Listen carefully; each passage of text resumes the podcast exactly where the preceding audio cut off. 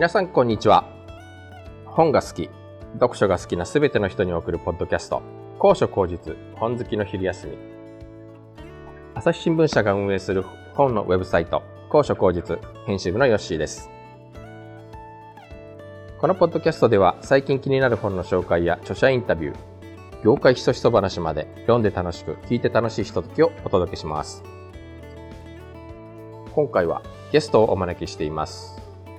えっ、ー、と本職の作家さんに出ていただくのはかなり久々になりますかね。はい、ご紹介いたします、えー、作家の須藤小鳥さんです。はじめまして須藤小鳥です。よろしくお願いいたします。はい、えー、今日も和装でいらしていただきました、はい、あのインタビューの時はいつも和装でいらっしゃる？そうですね。あの作家として活動する時は着物でいこうかなと思ってあの気持ちを入れ替えるためにもユニフォームとしてやってます。おなんかもともとそういうご趣味とか？いやあのなんとなく好きだったんですけれどもあの作家になりたいなと思ってた時にあの作家になったら着物を毎日着ようと思ってたんでなんかその時の気持ちを忘れないようにということも込めてですねあの着てます。暑いですけど。いやでもなんか見た感じすごく涼しそうで、はい、あの収録時点まだまだなんか8月の下旬ですごくものすごくまだ残暑が厳しい時期ではあるんですけれども、えー、えっと、まず須藤さんについてあの簡単にご紹介します。えっと、須藤さんは、えー、1987年生まれの今年36歳でいらっしゃいます。えっ、と、昨年、あの、ゴリラ裁判の日という作品で、第64回メフィスト賞を受賞してデビューされました。このゴリラ裁判の日が今年春に講談社から発売になりまして、人間並みの知能を持って会話ができるメスのゴリラのローズが人間を相手に裁判を起こすっていう、とてもどうやったらこんなストーリーを思いつくんだというような 破天荒なストーリーが非常に話題になったんですけれども、この夏ですね、2作目となります、無限の月が同じく講談社から発売されました。これもまた、ゴリラ裁判の日に負けず劣らず、想天外なストーリーとなってます。今日はこの無限の月を中心にお話を、えー、聞いていきたいと思います。どうぞよろしくお願いいたします。よろしくお願いします。はい。えー、早速、無限の月はどんなお話なのかということなんですが、これ、私も読んだんですけれども、非常にあの、あらすじの説明が難しすぎますね。そうですね。自分でもあの書いた話なんですけど、どんな話ですかって言われるとなかなか困ってしまうところがあって、ええ、一言で説明することがすごく難しい物語になってるんですよね。そうですよね。どこを切り取っても何か全体として違うような気がして、え、なんとなく説明の難しい話になってしまってますね。はい。なんか、そういう説明だとちょっとなんかこう、聞いた方が本を手に取ってくれそうにないので そう、だからでもね、やっぱどの部分を、冒頭の部分とか、どこの部分を紹介しただけでもなんかネタバレになっちゃいそうな不安があって、こう、この、やっぱり、だんだんこう読んでいくに従って、隠された謎が明らかになる的な、やっぱミステリー的な面白さも、やっぱりこの本の面白さだと思うので。そうですね。えー、はい。そこをこう壊したくないなというところで、では、逆説的に最後の章の一部から紹介するのがなんか一番この本を分かってもらえるあれじゃないかなと思いまして。そうですね。やっぱり最後の方にあの自分の書きたいものっていうのをつらつら書かせていただいたので、ちょっとあの最後の方をですね、まあラストですね、ちょっと一節ですね、僕の方から読ませていただければと思いますので、はい、ここを読んで、あ、面白そうだなと思っていただいた方にですね、ぜひ本を手に取って読んでいただければなと思います。はい、では、読ませていただきます。人は個人として隔絶された状態でこの世に生まれ落ちる。アイデンティティという幻想が人を個人たらしめる。自分自身という狭い檻に閉じ込められた状態に不満を覚え、個人は常に別の誰かの体や心、物を欲した。自分自身以上の何者かであろうとして他人を支配し、富を独占した。死後に残る何かを想像しようとし、子孫に執着した。だが、右手と左手で奪い合うような不毛な個人の時代は、やがて終わりを告げた。こんな感じの本ですね。はい。いやー、そう、ここが一番ね、この本の、こう、どんな本なのか、何が言いたいのかを一番言い表している部分だなと思うんですけれども、はい。多分これだけ聞いてもなん なんだそれはっていう感じになっちゃうかなっていう 気もしますけど、はい、こういう話です。ですね。えっ、ー、と、主な舞台は、近未来、おそらく今じゃなくてちょっと先の未来ですよね。そうですね。今ない技術とかはあるので、まあ、近未来って言っても差し支えないと思うんですけど、できれば現代の話として、はい今、今、明日起こってもおかしくない話として読んでいただければ嬉しいかなと思います。そうですよね。はい。そうですね。で、中国と日本が舞台の、あの、まあ、なんていうんですかね、国の国境を、あの、飛び越えた物語というような感じです。ですね。で、私この、そうか、そういうこともあるかもしれないなという、これはちょっと SF 的な、あの、感じで読んだんですけれども、この、はいえっとですね、BMI という、まあちょっと鍵を握る設定がありまして、これは多少説明してもいいですかね？そうですね。はい。まあ、あの、この、えー小説の中ではですね、脳にちょっとコンピューター的なものを埋め込んで人間の思考を助けるような、そういう時代になってるんですよね。えっと、ははい。えっと、BMI 自体は、実は、あの、今の現代にもありまして、あ。あの、ブレインマシンインターフェンスって言うんですけど、はい。あの、脳の中に小さい小型の機械を入れて、あの、例えば、えっと、義手の人が、その考えただけでその手を動かせるみたいな、あの、使い方もありますし、例えばぜ、あの、最近話題になったのだと、えっと、考えただけでツイートを、えっと、あの、ツイッターのツイートをしたっていうのがあって、あの、考えるだけで何かを、こう、アクションを起こすっていうことができる、あの、なんていうんですかね、えーブレインマシンインターフェースっていうのは実際にあって、はい。そこにこの本の中では、えっ、と、そのブレインマシンインターフェースを使って、その思考を外側に動かすんじゃなくて、外側から人間の脳にアクセスできるような、えっ、と、仕組みが作られているっていうような設定ですね。はい。で、まあ、その技術を、がかなり普及している段階で、その技術を応用して、まあ、かなり事業的に大きく成功した、えーまあ、ベンチャー企業の社長さん。まあ、この人がちょっと重主要登場人物そうですね。主役というか、そうですね。はい。あの、まあ、BMI を使って、そのネタ、その人間が使ってない脳を、あの、コンピューターのような演算する、なんていうんですかね。あの、パソコンみたいな感じで人の脳を、あの、借りるというような、あの、使ってない脳を貸し出すサービスみたいなのを、あの、サービスを作って、あの、事業を拡大した、えー CEO が社長はい。っていう感じですね。ですね。はいで、この人が、この人がまあ、自分の会社のそうですね。自分の会社ののサービスを使って、えっ、と、想定外の出来事が起こってしまって物語が始まるっていうような感じ。という、ですねはいはい。あなんか、なんとなくこう、ストーリー的に、こう見えてきました。はい。えー、これは、そうか。あの、今までこういうものがもうすでにあるということを前提にストーリーを組み立てていったということですけども、はいただ、やっぱりなんかこれがものすごく普及して、ある種当たり前のような時代になっているという発想は私も全然ちょっとなかったんですけど、こう、あのーこういう設定はどんな風にして、こう思いついたというか。そうですね。あの、僕自身がですね、サラリーマンをやってて、仕事がですね、嫌になって、脱サラ作家みたいな感じで、あの、はい作家になった身なので、仕事したくないなってすごいずっと考えてて、あの、仕事しないでお金儲けするにはどうしたらいいかなと思って、まあ、あの、内臓を売ったらお金になるけど、でも一回売っちゃったらもうダメだな、みたいな感じで、どうやったらお金儲けし続けられるかなと思ったら、あの、サブスクみたいな形で、はい。自分の体を貸し出せたらいいなと思って、じゃあ何を貸し出すかって言ったら、自分はその何もしてなくても脳みそはあるなと思って、じゃあこの脳みそって、あの、すごいスーパーコンピューターみたいな、まあ計算能力があるわけですよね。その何かものを見て、えーいろんな情報を聞いて、あの、いろんな世界を確認して自分が動くというようなことも、すごい計算の上に成り立っているようなことなので、まあそれを、なんていうんですかね、計算資源を外に貸し出せたら、まあそういうサービスがあったらお金になるんじゃないかと思って。まあでもそれは技術的には難しいので、じゃあそれをお話にしましょうという感じで、あの、ストーリーに仕上げたっていうような感じの、あの、で、あの、この物語が生まれたんですね。おー、なるほど。その、サラリーマン時代のお話はちょっと後ほど詳しくまた伺おうと思いますけれども、ああ、あのそうですね、なんか、そう、寝てる間に、こう、自分の脳を勝手に誰かが使ってくれて、それがお金になったらいいな、みたいなことが確かに本の中にも書いてあって、これは 実現したら夢のようなサービスだね、みたいなことはちょっと僕も読みながら思いましたけど。そうですよね。寝てるだけでお金が入ったらいいなっていう、あの、夢のような。はい。そういうあれですか。で、えーその自分の会社のサービスを、えー社長がえーちょっと試してみる過程で想像もつかないようなことが起きるんですけれども、なんか私、ちょっと、この詳しくはあまり申し上げられないんですけど、若干なんかちょっと、映画の君の名はと、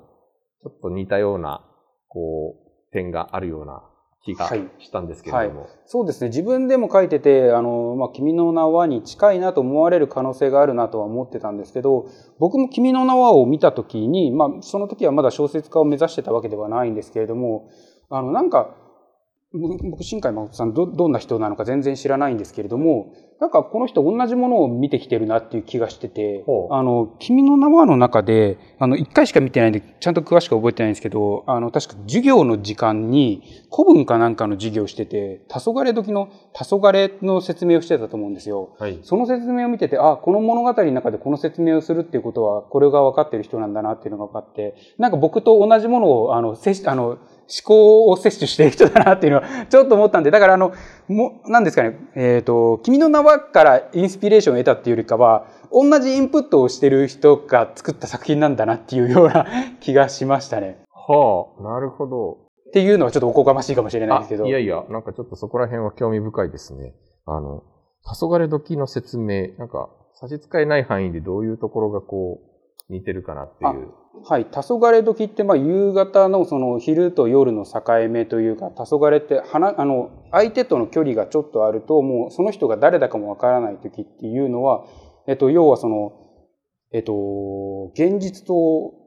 その現実じゃないものとの境目がすごく薄くなったりとか、その境界線がなくなったりとか、あと、英語で言うとトワイライトなんですよね。はいそういう、その、なんていうんですかね、う薄明かりというか、二つのものが交わる時間っていうのが、その黄昏時なんですよね。はい。で僕がその黄昏時の話を知ったのが、あの、松岡聖吾さんはい。の本を読んでて、その説明を聞いたのと、ちょっと似てるなと思ったので、あの、それからインスピレーションを得て、もしかしたら君の名はを書いたんじゃないかなとちょっと思ったので、はい。なんか、面白いなと僕も思ったんですよね。なのでもしかしたら、だからそのインプットが一緒だったからアウトプットが似てしまったっていうところがあるかもしれない。はい。なるほど、なるほど。順番が若干前後しますけれども、この、実はあの、ゴリラ裁判の日を読んでいても思ったんですけれども、あの、非常に外国の描写が精密だなと。はい。あの、ゴリラ裁判の日は、まあ、アメリカもそうですけども、あの、カメルーンのジャングルの、ジャングルですねはい。はいこう、中のことをすごく細かく、こう、描写していて、なんかこう、あ、なんか、あ どっかで、なんかちょっとこの人だいぶ、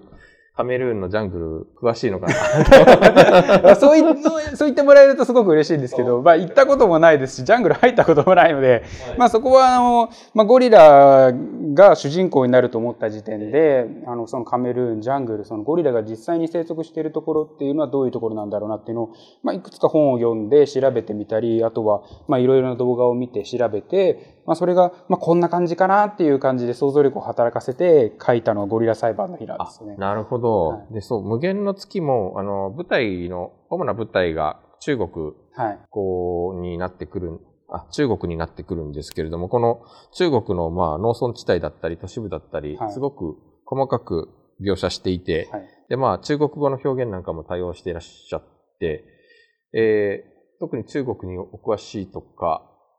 えっと、実はですね、あの、僕の妻が中国人でして、おそうなんですか。はい。それで、あの、まあ、ゴリラ裁判の時は本を読んで、あの、後付け的にいろいろな説明をし、あの、覚え、あの、覚えてというか勉強して書いたんですけど、あの、妻の、あの、出身地がこの、あの、物語の舞台なんですよね。なので、何度か行ってて、あの、実際にその甲州、木の杭の方の甲州なんですけど、はいあの、甲州にも何度か行って、えっ、と、まあ、こういう文化がすごくある、昔からの文化の歴史のあるところなので、まあ、いろいろ面白いところだなと思っていて、じゃあこういう、なんていうんですかね、人間自、人間がこう、あの、なんていうんですかね、えー交わっていくというか、その物語の中で、えっと、交差するような物語になった時に、日本と対になる場所として、えっと、中国の広州ってすごく面白いなと思ったので、まあ、なんというか、これは勉強したというか、えっと、自分が行った経験とかそういうものが生きてきたっていうような感じですね。なので、実際実、あの、僕がこれを書いてみて、妻に読ませた時に、あれ、これ、うちの近所の話だよね、みたいな 話になったりとか、この人うちの親戚だよねみたいなよくあの言われてあのなのでそういう感じであの僕が見てきたものをあの聞いてきたものをあの接してきた人たちが出てきてるんですよね実は。あはいなるほど。じゃあ、1作目と2作目はだいぶその、やっぱり、あの、ディテールの組み立て方が違っているというか。そうですね。物語の組み立て方が違ってますし、その、ディテールの作り方っていうのも、まあ逆、真逆みたいな感じで。ああ、なるほど。ゴリラ裁判の日はもう、だから、この目的に合わせて材料を集めていったけど、はい。まあ、この無限の月はどちらかというと、その、実際に自分が体験したところから、そうですね。舞台を選んだっていう舞台を選んでいたはいという。はあ、なるほど。この、無限の月っていうタイトルなんですけども、はいまあ、この本やっぱりあの、章立てが満月、新月、三日月、それで上限下限、あの、鶴の弦ですね。まあ、月の満ち欠けのようになっていて、えー物語の鍵を握るもう一人の重要な登場人物にも、まあ、月という名前が、はい。はい、ついていて、あのーその満月の、あと半、その上限下限の半月の意味するところはなんとなくわかるんですけれども、あの、この最後の無限ってこれなんだろうなっていはいうところが、なんか、エターナルっていう以外にもなんかこういろんな意味持つんじゃないかなという感じがしたんですけれども、もし差し支えなければちょっとどんな意味を込めたか。そうですね。実はこの物語、僕が用意してたタイトルが無限の月ではなくて、編集部の人と話をして無限の月っていうタイトルに変えたんですよね。そうなんですか。はい。はい。なので、そ実は、あの、登場人物の名前は月だったんですけれども、そこまで月に物語の中にイメージは出てなかったんですけど、はい。じゃあ無限の月っていうタイトルにしたときに、あ、そっか、月のイメージってもうちょっと物語に利用できるなと思って、そこからあの、月の満ち欠けですとか、はい。その、それで、まあ、人が変わっていくような様子をそれで、あの、表したりですとか、まあ、面白くなったかなっていう気がしますね。で、あの、やっぱり月に関するお話とか物語とか、その、今まで、なんていうんですかね、人間ってやっぱりいろいろ月に対して、あの、なんていうんですかね、まあ、象形というか、い、ろんな憧れとか、いろいろな、あの、エピソードってあると思うんですけど、そういうところからも引っ張ってこれたりとかしたんで、やっぱりこのタイトルをタイトルに月をつけたのがすごく良かったかなっていう、なんか、なんていうんですかね、物語としてすごく、えっ、と、上品になったかなっていう気がしますね。ああ、なるほど。はい。そう、そして、え最初に読んでいただいたラストな部分に帰ってくるんですけども、これはなんか正直全く、こんな展開になるとは思いもしないというか、はい。こういう展開があったかという感じの、はい、えー、お話で、あの、先ほどちょっと読んでいただいたこととも共通するんですが、あの、ラストが正直壮大な展開になっていくわけなんですけれども、あの、この本で描きたかったこと、どんなことを描こうとして、まあそもそもこの本を書いたのかなっていうところをちょっと改めてこう、ご本人の口から伺いたいんですけど。はい。そうですね。やっぱりこの物語自体がすごく、なんていうんですかね、えっ、と、何人かの登場人物が結びついていって、いろんな事件が結びついていくような感じの話なんですけど、ラストはラストで、あの、もう、とんでもなく遠いところに、あの、話が進んでいくんですけれども、このラストのところっていうのはやっぱり自分のすごく書きたかったことであるというか、自分の中で、まあ常に、常日頃考えているようなことではあるんですよね。それは何かっていうと、人間ってどこがダメなのかなっていう、なん、なんて言うんですかね、あの、はい。やっぱりあの、いろいろ、こうこう、今の現代の社会に生きていると、なんで人間はこんなに愚かなんだろうっていう、なぜこんなに社会が間違った方向に進んでしまうのだろうかみたいな。人間ってすごいいいこともするのになぜこんなに悪いことがこう横行してしまうのかみたいな。人間はどこがいけないのかってよく考え、まあいろんな方が考えてると思うんですけど、まあそれに対する僕なりの答えというか、はい。あの、こういうところがダメなんじゃない？みたいな。なんかこれって、まあ、これ言ってしまうともう、なんていうんですかね、何が残るんだって感じになってしまうんですけども、まあ、なんていうんですかね、想像力ってそういうことだと思うんですよね。はいその、現実的な科学的な話で、こういうはもの、あの、なんていうんですかね、展開というか、この、おこの、ここに話が行くことってないと思うんですけど、ええ。やっぱりフィクションだったらここに、あの、たどり着けるかなっていう気がして、はあはあ。だからそれこそ物語を書く理由というか、っていうのが、あの、なんて言うんですかね、人間を深く、深く深く、でも、現実とはちょっと乖離したところで考えることができるっていうところだと思うので、え。なんていうんですかね、この物語っていうのは、この事件を通してエンタメ的にこう推進力を上げて、最後はスイングバイみたいな感じでこうガーッと、あの、全然違うところに想像力を持ってっていただきたいなという感じで書きました。なるほど。なんかまあ、本当に今おっしゃった人間はどうしてこんなにダメなのかなみたいなところがあって、この物語がどんどん進んでいくに、えー、従って、さっきちょっと、えー、こちらで紹介したような、まあ、近未来の技術というか、があって、こうすれば、案外丸く収まるんじゃない？人類はっていうようなところの、まあ、そういう一種の提案というか、空想ではあります、ね、まあ、空想ですよね。まあ、最終的に空想なんですけど、まあ、もうちょっと想像力を豊かにすれば、何かいろいろな問題解決するんじゃないかなっていうところで、やっぱりいろんな問題って、自分とその他を定義するときに起こってしまうと思うんですよね。自分の国と他の人の国とか、会社の中でも、えっと、どの一派に属するとか、家族の中でも自分と、まあ、その他の人ので何か隔絶が起きた時に問題が起きちゃうと思うんですよ。まあそれはいろんなスケールで問題が起きると思うんですけど、その中でやっぱりそのなぜ自分とその他っていう区分けになってしまうのかっていうところ、アイデンティティ、自分とは何かっていうところっていうのは、あの、皆さん自分であんまり深く考えることはないかなと思うんですよ。やっぱり生きていく上で、あの、自分が自分であることっていうのは当たり前だと思うんですけど、その当たり前のところを疑ってみると、実はそんなに私が私であることっていうのは、結構幻想に近いというか、はあ、自分は自分で、自分だと思っているもの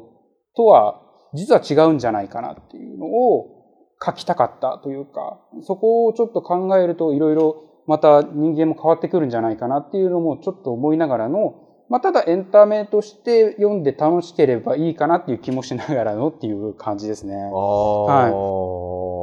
ほど。なんか、まあ、自分は自分であること、自分らしくあることみたいなのは、まあ、ある種、それが当然というか、まあ、それが大事だよみたいな感じで、こう、僕ら、えー、最近は特にそういう風潮が高まってますけど、もしかするとそれが自分たちを苦しめてるかもしれないみたいな。そうですね。やっぱりその苦しめてるというよりも、やっぱりそれは自分たちを逆に見誤見誤ってしまうようなことになるかもしれないなっていう気もしますね。はあ、見誤るはい。自分が自分だって思ってることを当然だと思うと、実はそれが違うんじゃないかっていうのも、まあ、テーマとしてあるというか、例えば人間って右脳と左脳があるんですけど、はい、これラストにつながっちゃうんですけど、えー、実はその右脳と左脳っていうのは別のことを考えて右、右と左で全然司るものが違ったりとかして、それが統合して一人の人間になっているけれども、はい、で、その右脳と左脳っていうのが分かれてしまうと、まあその自分の中でも二人の人格が出てきてしまうみたいなことは、まあ実際に現実の世界でもあるので、はい、なんていうんですかね、その、実際に自分が自分だと思っているものは、他の人と、他の人って言うと変ですけど、右脳と左脳が交わってる状態なので、はい、実はそこに何か隠れてるものがあるんですよね。はい、いや、これネタバレしないで言うのすごい。何を言ってるんだって感じですよね。何を言ってんだこの人みたいな。ネタバレすればわかる。読んでいただければわかるんですけど、えー、このままだと何言ってるんだまあなんか難しいですね。難しい。本当難しい、これは。いや、なん、なんだろう、なんかやっぱり、こう、そんな中でまあ、ストーリーが進んでいくにつれて、そのさっき言った、えー、ベンチャー企業の社長だったり、あるいは、えー、月とな、月の名のつく人だったりが、もしかするとその自分の中に別の自分がいるかもしれないみたいなところで、その二人が君の名みたいな感じで、えー、そうですね。つながり合っていく。つながり合っていくというお話なのですけれども、はい、ちょっとこれは、あんまり具体、ちょっとだいぶ具体的に言っちゃったような気もするけれども、なんかまあ、あの、まだとりあえずネタバレはしていないということで。ということで、はい。えー、でもなんか、そう、さっき言った、あの、人間ってどうしてこんなにダメなんだろうみたいな話って、ゴリラ裁判の日でも割と共通していた感じがして、あの、ゴリラ裁判の日ってのはまさに、あの、ゴリラ、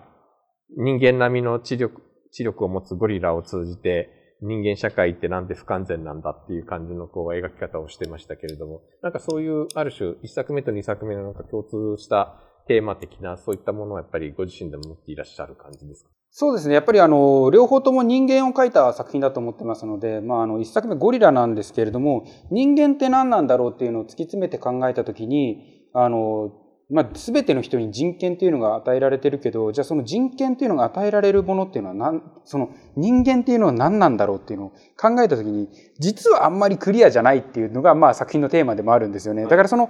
ゴリラ裁判の日に関しては人間のその種としての、あの、なんていうんですかね、境というか境界線がどこにあるのかみたいな話なんですけれども、今回の無限の月に関しては、人間一人一人の人間の壁、っていうのはどこにあるのか、その私とあなたがどう違うのかっていうようなところに焦点を当てた物語なので、あの、なんというか、まあ、作品自体が兄弟というような感じですかね。あの、まあ、つながりがあるテーマですね。そうですね。人間とは何なのか、社会、この社会は何なのかっていうのを書いた作品ですね。ええー、なんかすごくそう、あの、そういった意味で根底には共通するものがあるなという感じが、はい、すごくしたんですけれども、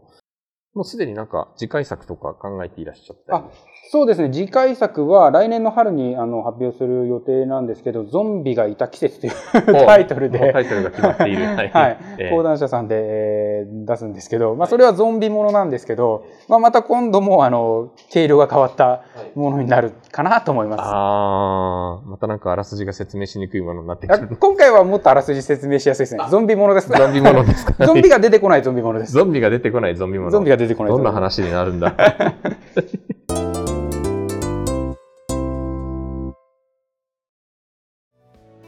お話の途中ですが、この続きはまた次回お届けいたします。来週もお楽しみに。高所高実のウェブサイト book.asahi.com では話題の本の著者インタビューや書評、コラムなど本に関する様々な情報を毎日皆さんにお届けしています。Twitter や Facebook ページ、Instagram、そしてメールマガジンもやっていますので、ぜひフォローしてください。それではまた来週。さようなら。